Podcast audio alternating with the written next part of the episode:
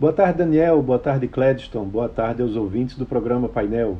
Hoje eu vou falar sobre o novo marco da securitização já está permitindo que empresas de todos os setores emitam certificados de recebíveis, os CRs, ampliando o seu crédito. Até então, somente CRAs, né, que eram certificados recebíveis do agronegócio, e CRIs, né, que são os certificados de recebíveis imobiliários, eram possíveis. O marco da securitização sancionado pelo governo Bolsonaro organizou o seu funcionamento, ampliando para que empresas de todos os setores possam usar os seus créditos de recebíveis para operações de capital de giro, antecipando o recebimento e pagando juros para os investidores. A mudança traz mais opções de crédito para as empresas, pois hoje dependem muito de empréstimos bancários que muitas vezes não casam com o perfil do recebível ou através de operações com fundos de investimento em direitos creditórios, os FDICs, que são caros e de valor muito alto. A estrutura do CR costuma ser mais barata que a estrutura do FDIC, porque justamente o FDIC possui uma governança maior com vários representantes.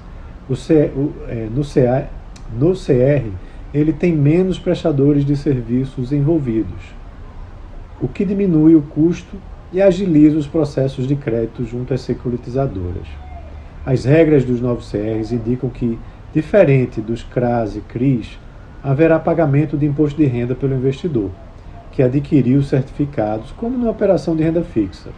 Apesar disso, também passa a ser uma oportunidade para investidores obterem maior lucratividade.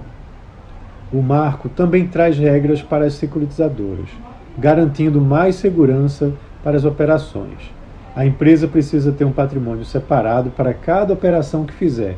Se a securitizadora quebrar, os créditos não serão utilizados na massa falida, que é o menor risco para o investidor.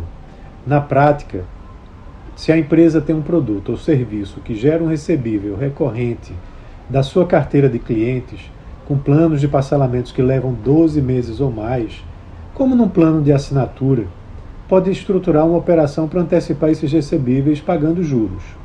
A empresa então vende os recebíveis, né, com a perspectiva de recebimento em 12 vezes, por exemplo, para uma securitizadora que repassa essa dívida para o mercado de capitais como ativos por meio de títulos de crédito. Representa um elo customizado entre o investidor e o negócio que precisa de dinheiro.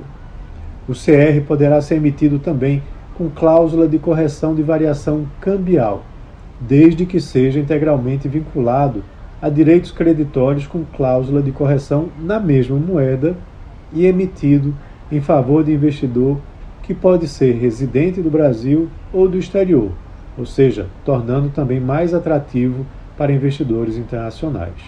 Então é isso. Um abraço a todos e até amanhã.